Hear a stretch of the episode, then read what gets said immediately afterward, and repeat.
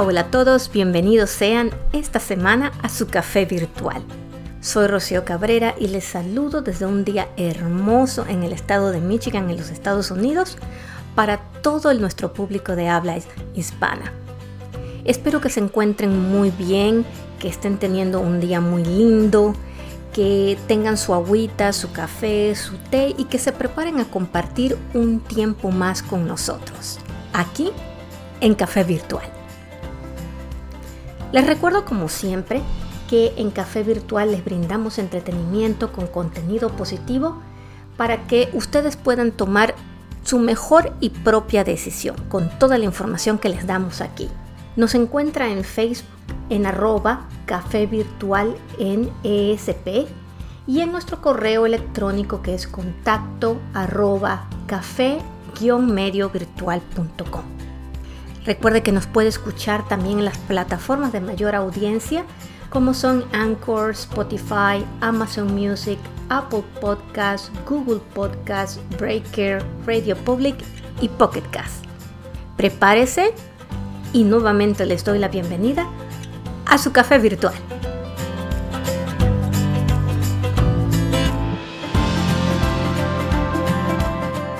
Esta semana me pasó algo interesante en el trabajo y lo quería compartir con ustedes porque después me puse a investigar y encontré algo sumamente interesante.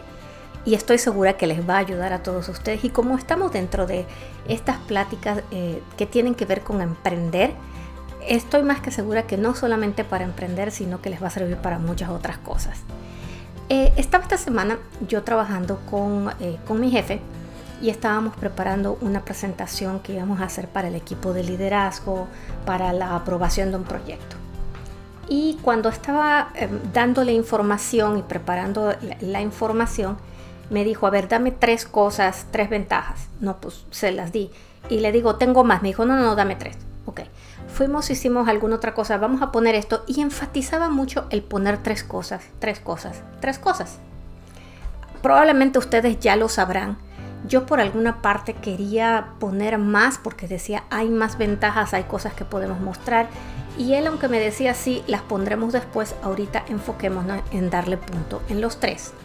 Por una parte pensé que como era algo visual, pues obviamente nos caben mucho mejor en un PowerPoint tres cosas a cuatro, cinco, seis, ¿no?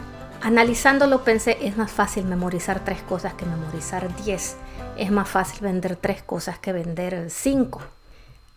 Y no pregunté más, se me hizo realmente muy lógico, sin embargo me quedé con aquello dando la vuelta.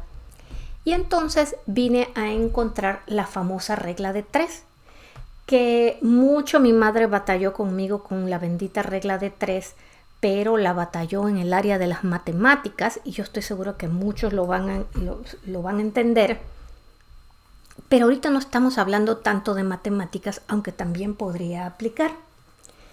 Y el hecho es que la regla de tres ya viene desde tiempos inmemoriales y la realidad es que le podemos incluso preguntar a Aristóteles, porque Aristóteles ya lo aplicaba, por ejemplo, en su famoso libro de retórica, aplicaba la fuerza del trío en logos, etos y patos para dotar a sus discursos de, gran poder. Muchos otros a lo largo de la historia han agrupados en adjetivos, en ejemplos, en frases, siempre en área de tres.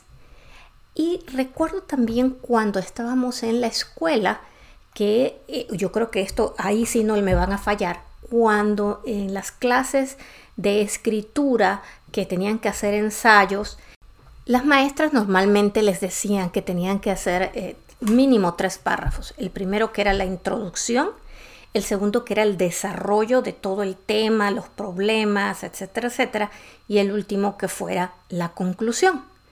Entonces, ahorita después de estar pensando un poco, empecé a darme cuenta de en tantos lugares que se aplicaba la regla de tres y les voy a dar muchos ejemplos para que, para que puedan entender hacia dónde voy con esto.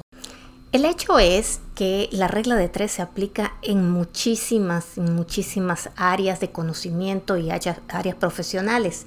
De hecho, hay personas que dicen que si quieres que algo se quede en la cabeza, por decirlo así, o en la memoria de alguien, agrúpalo en secuencias de tres. Y es que la regla de tres es una técnica poderosa que se basa en el principio de las, eh, las cosas que están en agrupadas en tres tienen una mejor asimilación dentro del cerebro. Cualquier idea, pensamiento, evento, caracteres que sean presentados en formas de tres es más efectivo y más memorable. Por eso se le llama la regla de tres. Y en latín, de hecho, hay un dicho que dice omni trium perfectum, que significa literalmente cualquier cosa que venga en tres es perfecto. Los antiguos romanos también valoraban la regla de tres y se puede encontrar en muchísimos discursos memorables y escritos de ello.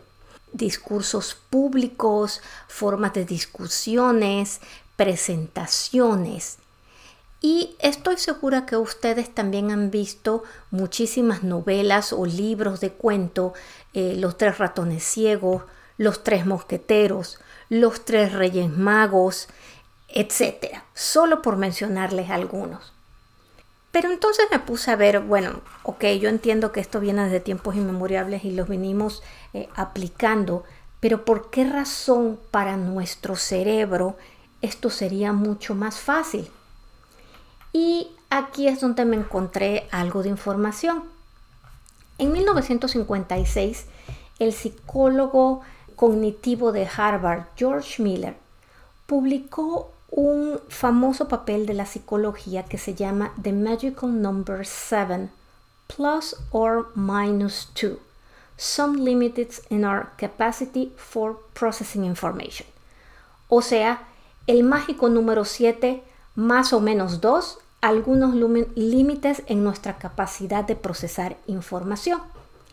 El descubrimiento de Miller se enfocaba hacia la memoria de trabajo y, lo que él decía es que la memoria de trabajo tiene como límite siete cosas. ¿A qué le llamamos la memoria de trabajo?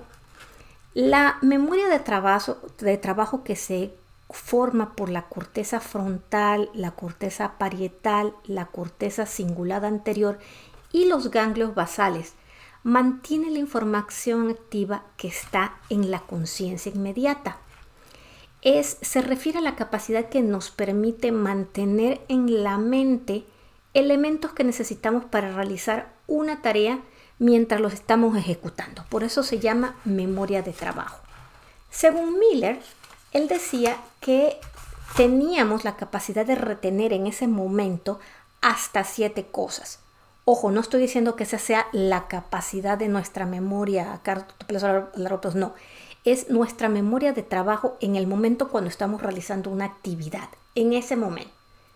Ustedes saben que cuando sale un estudio salen otra cantidad que, que lo quieren validar. Y después del estudio de Miller salieron otros miles de estudios que le dieron seguimiento. Y la mayor parte de esos investigadores lo que descubrieron es que en realidad la memoria mantiene entre tres o cuatro cosas a la misma vez. O sea, que el número se va limitando de 3 a 4.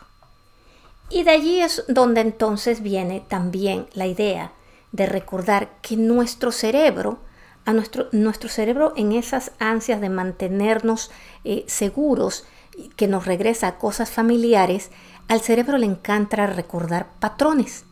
Y los patrones, para crear un patrón, normalmente se crea con una repetición de 3. Eso es lo que va apoyando la teoría de mantenerlo 3, 3, 3. De allí salen tantas personas en tantos ámbitos, desde la escritura hasta el marketing, en las comunicaciones, en donde realmente se ha encontrado que esta aplicación de tres conceptos, aunque hayan más, es totalmente exitosa. Hace algunos años, Carmín Gallo escribió un blog en donde ella hablaba de Steve Jobs y cómo él utilizaba la regla de tres. En el 2011, en el, en el lanzamiento del iPad 2, él lo describió, lo describió como thinner, lighter and faster, o sea, más delgado, más liviano y más rápido. En el 2007, en el lanzamiento del iPhone, nuevamente lo colocó para tres productos, un nuevo iPod, un teléfono y un sistema de comunicación más rápida. Y si nos vamos de allí a otras personas, déjenme les traigo otros ejemplos. Se dice que el, número óptimo de argumentos de venta es el 3, eh, que se deben utilizar para convencer a un cliente, ya que a partir de ese número, cuando se utilizan más de 3, entonces las personas se vuelven más escépticas acerca de las intenciones del vendedor. Se, ustedes habrán escuchado la gran cantidad de triadas o grupos de tres que están por todos lados. En la Biblia se habla del Padre, del Hijo y del Espíritu Santo. En el discurso de Abraham Lincoln, cuando habla, habla del gobierno del pueblo por el pueblo y para el pueblo. La Revolución Francesa coloca liberté, égalité y fraternité. Winston Churchill, en su discurso más famoso, aplica su famosa frase de sangre, sudor y lágrimas. A nosotros nos encanta recordar cuando estamos hablando de compras. Busca algo bueno, bonito y barato. No solamente las tres, sino el juego de las palabras. ¿Sí? Los juegos de niños que todos recordamos y que no se nos olvidan. Piedra, papel y tijeras. Y así muchísimos ejemplos. Es que nuestro cerebro le trabaja, eh, ahorra energía y trabaja con mayor comodidad cuando agrupamos las cosas. Nuestra memoria es jerárquica y se organiza en nodos, de manera que funciona mejor con tres elementos. Usted dirá, ¿por qué no con cuatro? Cuatro suena probablemente raro y empezamos a olvidar, ya se va mucho hacia el límite. Tres es como que el comprobado número ideal. Y les puedo dar muchísimos eh, más ejemplos que lo van a hacer pensar en cuántas veces usted ha estado aplicando la regla de tres sin darse cuenta. Es más, el lema de los Juegos Olímpicos, del movimiento olímpico, eh, cita Sitius, Altius, Fortius, que significa más rápido, más alto y más fuerte. Entonces, ¿para qué nos sirve saber todo esto? Para aplicarlo. Si definitivamente se ha aplicado desde tiempos inmemoriales y ahora sabemos que es un patrón de preferencia de nuestro cerebro, ¿por qué no utilizarlo de esa manera? Y entre más atención le ponga, se va a dar cuenta que lo va a encontrar en muchos más lugares. No se va a equivocar. Cuando tenga duda acerca de qué tres elementos incluir en la venta de un producto, en la presentación de, un producto, en la presentación de un proyecto, recuerde la regla de tres. Puede hacerlo con tres palabras, como decía Julio César, vini, vidi, vinci, llegué, vi y vencí. Podemos utilizarlo con eh, tres frases podemos utilizarlos con tres repeticiones cuando escribimos canciones o cuando escribimos poesía o cuando escribimos, escribimos libros. Podemos aplicarlo en la descripción de productos. Cuando describimos un producto o hacemos una presentación acerca de algo, aunque usted tenga cinco o seis, elija las más importantes y coloque las de tres más impactos de esa manera a las personas lo van a recordar inmediatamente. Y, les propongo, vayan y vean campañas publicitarias o cuestiones escritas y vean tantas veces dónde van a encontrar esta regla de tres, que no significa que no hayan otros beneficios, pero le van a enfatizar los tres de mayor importancia, que por ser tres a usted no se les va a olvidar de ninguna manera. Y es que la regla de tres la puedes utilizar para crear contenido, para escribir, eh, para incluso para crear chistes. Por ejemplo, aquí les voy a dar un ejemplo. Eh, Sofía Niño de Rivera, que eh, hace stand-up comedy, comedia, em, ella menciona que la regla de tres es la tercera cosa que se debe decir, debe ser la cosa más debe ser la cosa más chistosa de lo que se está diciendo y la más sorpresiva. Usas la una y la dos para armar el chiste y se remata con la tercera. Cuando se utiliza de esta manera la regla de tres en la creación de contenido, es obvio que la tercera, que es la que va a hacer de mayor impacto o la que va a crear en, el lector o la persona aquella parte de emoción, obviamente tiene que estar relacionada con las dos anteriores. ¿sí? O sea, si estamos hablando eh, de comida y estamos hablando de tacos, no nos vamos a salir en la última con una sopa porque la gente realmente no va a entender. Y lo que estamos tratando de crear es que la gente grabe. Por lo tanto, queremos que la gente grabe fácilmente. Cuando estamos en esa creación de contenido y el último no coordina con los demás, creamos confusión y, y rompemos todo lo que es aquella idea de creación de memoria y creación de emociones en las personas. Por lo tanto, lo que les quiero decir es que hay que aprender a utilizar esta regla de tres porque es altamente impresionante como técnica de comunicación, como técnica de venta, como técnica de mercadeo, eh, como técnica de presentación cuando usted está preparando su próximo discurso, eh, ya sea en el trabajo o está presentando su proyecto de venta o está vendiendo su producto.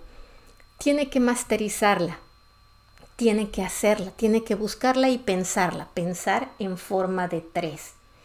Estoy segura que cuando toma notas, si agrupa también sus notas en grupos de tres, va a encontrar que es mucho más fácil que lo recuerde todo su contenido de producción, todo su contenido de comunicación. Por lo tanto, les dejo, si quieren que algo se recuerde, agrupe todo lo que tenga en contenidos de tres. Si quiere que algo quede claro, ponga siempre tres ejemplos o tres frases de descripción. Y hasta aquí, este ha sido el programa de hoy. No tiene que ser un programa largo, es un programa corto, al punto, que les trae algo que estoy eh, completamente segura les servirá. Me encantaría que lo aplicaran y aquellos de ustedes que lo aplicaran o que ya lo han hecho, por favor, envíenme un mensaje, díganme cómo les fue, díganme qué pensaron las personas, eh, cómo se sintieron ustedes o si incluso para ustedes fue más fácil recordar sus presentaciones, sus trabajos, sus proyectos al tener que agruparlos en tres. Em, les recuerdo nuevamente que encuentra a Café Virtual en las plataformas de mayor audiencia como son Anchor, Spotify, Amazon Music, Apple Podcasts, Google Podcasts, Breaker, Radio Public y Pocket Cast. Y que nos puede enviar toda su información, contenido, sugerencias a eh, nuestro correo electrónico que es contacto arroba café-mediovirtual.com y que en Facebook nos encuentra en arroba café virtual en ESP. Nuevamente les doy las gracias por haber estado con nosotros. Espero que les haya gustado el programa. Ponga una sonrisa en su rostro. Póngale ánimo a lo que esté haciendo. Que tenga una excelente, excelente semana y mucho ánimo. Usted siempre puede. Hasta aquí, su café virtual. Que tenga una excelente semana. Hasta pronto.